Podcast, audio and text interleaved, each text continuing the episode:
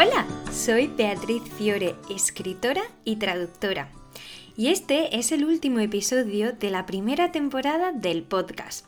Por eso no va a haber entrevista a otras escritoras o profesionales del mundo literario, ni ejercicios de escritura creativa y por supuesto tampoco el relato quiero compartir con vosotras cómo ha sido la experiencia de publicar mi primera novela, el transcurso al escribirla y, por supuestísimo, qué ha supuesto esta primera temporada del podcast para mí. Nos volveremos a ver en septiembre. Vendrán algunas novedades, pero nuestra dinámica de este viaje literario que quería crear desde que imaginé tener un podcast sí que sigue manteniéndose. Si sois asiduas del podcast, sabréis que El misterio de la caja verde, mi primera novela publicada, que no es escrita porque hay otras dos en el cajón, surgió aquí en el podcast. Una mañana de agosto en la que mi familia y yo nos volvíamos a reencontrar después de ese confinamiento, estábamos desayunando y de repente mi abuela apareció con una caja verde que no sabía de quién era. Cuando llegó el momento de crear un relato para el episodio de esa semana, no tenía nada hecho y dije, oye, ¿y si le doy una vuelta a lo que nos ha pasado, que estábamos divagando, que había en esa caja de quién era y que nos mm, formuló ahí una mañana de risa que no olvidaremos jamás? Venga, pues vamos vamos a hacerlo. Con lo que yo no conté es que cuando en mi cabeza abrí esa caja para ficcionar todo lo que había sucedido, apareció una historia completamente diferente. En ese momento pensé, bueno, en el siguiente capítulo, pues lo cierro. Nada, un, relato que se me ha ido un poco más la mano eh, de largo y para que no sea muy pesado a la hora de escucharlo en el podcast, pues lo divido en dos. ¿Qué pasó? Que esto empezó en el episodio 9 y se ha prolongado hasta el episodio 20 y eso que es una mínima parte de la novela. Con esto quiero decir que lo único que hay de verdad en el misterio de la caja verde es ese comienzo, ese primer capítulo, que sí que está basado en un, en un hecho real, pero el resto no.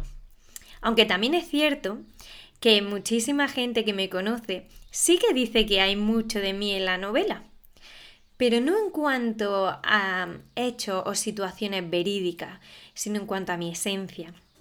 Por ejemplo, el misterio de la caja verde tiene un pilar fundamental que es la familia.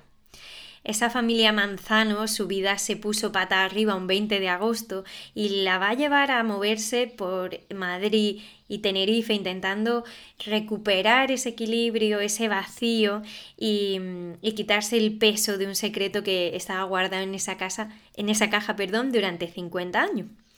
Pues bien, en mi familia no ha pasado algo así, pero ese poder de unión de que incluso cuando eh, nos podemos tirar los trastos a la cabeza, eh, enfadarnos, juntarnos, pero siempre que hay que estar al pie del cañón estamos juntos, somos como una pequeña gran tribu. Y eso es para lo bueno y para lo malo. También hay una parte muy mía que yo al principio no era consciente y ya os digo que ha sido al escuchar el testimonio de gente que es cercana a mí o que me ha conocido en algún momento de mi vida y han leído la novela y es la intensidad a la hora de describir. Creo que uno de mis puntos fuertes son las descripciones porque son muy emocionales, em, están los sentidos impregnados en ella para mí son muy importantes que mm, acunen a la historia, que, pero que tampoco sean excesivas. Y eso me lleva a uno de los puntos que me costó más escribir, porque si las descripciones fluían súper fáciles, también había puntos en el proceso de escribir El misterio de la caja verde en el que mm, no fue tan fácil. Y es curioso porque fue justamente la escena romántica en las que, digamos, suelen estar más tiernos, ¿no? Los personajes. Yo no quería que pareciese super cursi, pero tampoco sabía si me estaba quedando fría. Y para mí fue de las situaciones en las que más vueltas le tuve que dar a esos diálogos, porque mm, quería encontrar un equilibrio que fuera entre bonito, real y, y que llegara al corazón. Pero sin duda alguna, las partes que más he disfrutado, aparte de las descripciones, son en las que las mujeres de esta historia alzan su propia voz. Porque otro de esos pilares que hay, que a mí me apetecía mucho contar, porque sé que lo he vivido con, con mi abuela, con mi amiga, conmigo misma, es ese papel de la mujer que ha ido evolucionando en la historia, pero que todavía sigue encargando con mucha culpa, con muchos sueños que se dejan a un lado para em, sacar adelante la familia o porque es lo que toca y no, y no hay otras opciones en las que elegir. O todo lo contrario, esos momentos de dejarlo todo, de sopesar que pierdes más por ir tras un sueño y a lo mejor en ese camino pues se queda mm, el corazón, la familia y un montón de, de otros sueños que, que no van a poder cumplirse o no en ese momento en concreto. El misterio de la caja verde también me ha hecho viajar.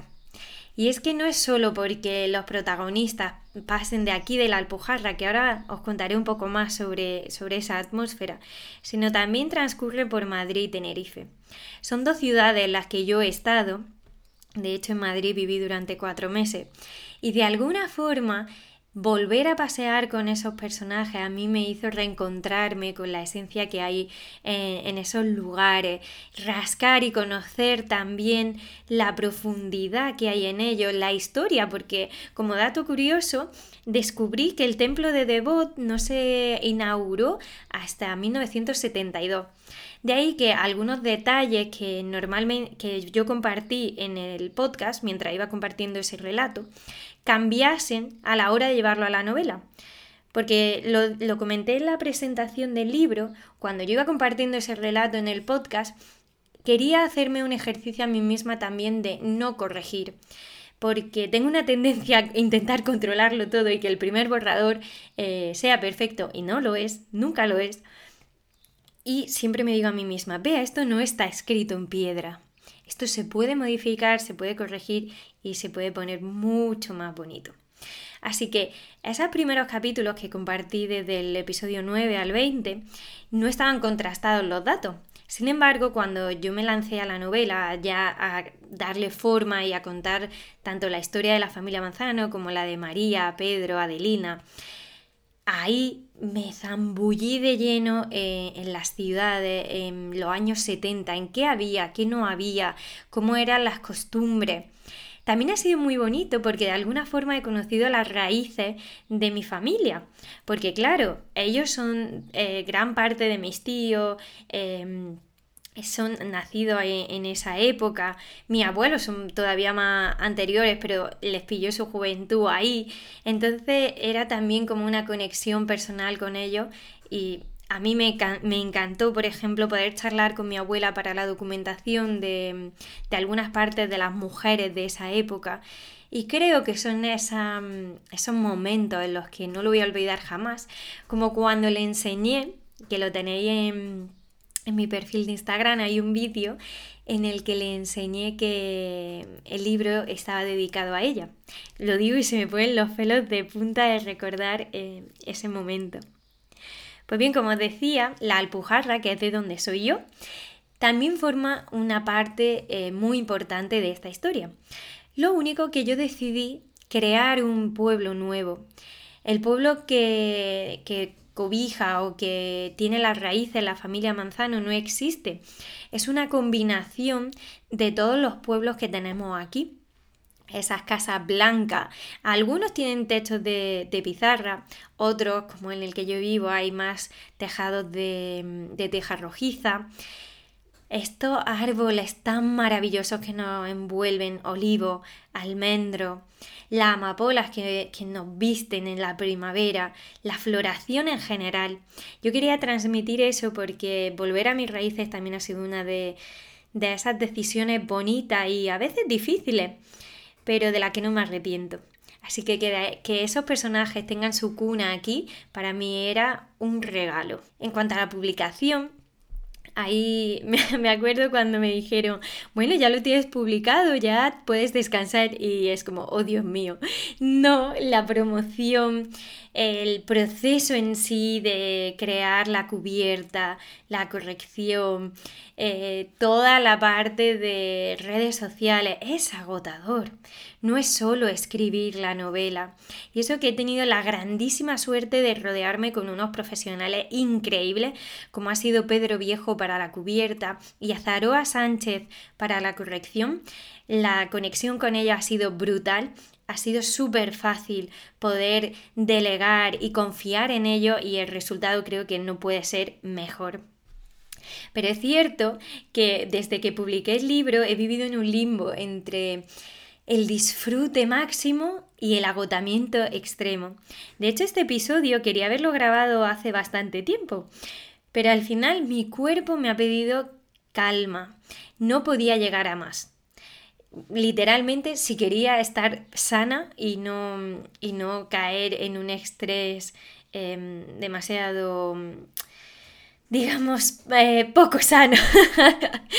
Em, decidí entonces darme un tiempo, descansar, asimilar, porque estaba también dándome cuenta que había cumplido el mayor sueño de mi vida, pero no lo estaba disfrutando tanto como yo pensaba. Es más, Recuerdo que la primera prueba que, recibí del libro, ese día en el que yo le enseñé a mi abuela que mm, estaba dedicado a ella y luego me fui a celebrarlo con unos amigos, ese día ha sido uno de los que más disfruté porque todavía no estaba a la venta pude relajarme y, sentirme abrazada y sentirme satisfecha con lo que estaba haciendo. Sin embargo, desde que se, desde que se publicó, ha sido como un volcán de emociones, de estar pendiente em, de que todo llegara bien, que em, las valoraciones, que feedback me daba la gente. Y es agotador. Y más eh, para una persona como yo que soy altamente sensible y todo se multiplica por mil, tanto lo bueno como lo malo, así que decidí bajar un poco el ritmo. Decidí renunciar también a, enviar otras novelas que tengo em, a otros concursos porque necesitaba tiempo de desconectar y de no seguir em, en la rueda, porque al final dije, para mí esto es disfrute. Por supuesto que es un trabajo y es una obligación en el sentido de que necesito un horario y un esfuerzo, pero no es este burnout, este eh, cansancio extremo en el que sí o sí tiene que estar todo a tal fecha. No quería ser mi peor jefa, que ya lo he sido durante mucho tiempo. Así que ahora estoy disfrutando de, todo lo que viene. La semana que viene, em, el día 14 de, de julio, voy a poder presentar la novela aquí en mi pueblo y siento un orgullo y una satisfacción y muchísimo agradecimiento con todas las personas que me han sostenido durante este tiempo que hay lanzada la novela. Em, es increíble la generosidad que he recibido, sobre todo aquí en mi pueblo, en las redes sociales, gracias a vosotras, porque cuando sacas algo tan personal, esa necesidad de contar historias, de que no se queden dentro, puede resultar también muy abrumador en cuanto a... Mm, cómo reciben las críticas. Porque claro, yo tengo ahí un dilema de si todas las opiniones son factibles o no, porque hay quien simplemente va a destruir. Y también tenía, tengo que reconocer, tenía un poco de miedo por ciertos casos que he vivido con compañeras cercanas, a las que mm, gente que comparte en redes sociales el libro y demás, en el momento que les pedían libros gratis, ellas les decían que no, es que es increíble el, volumen de dinero que, que supone autopublicar un libro. Y no se puede estar regalando libros así a diestro y a siniestro. Pues en el momento que decían que no, les han bombardeado a críticas negativas simplemente por el hecho de que no se los regalaban.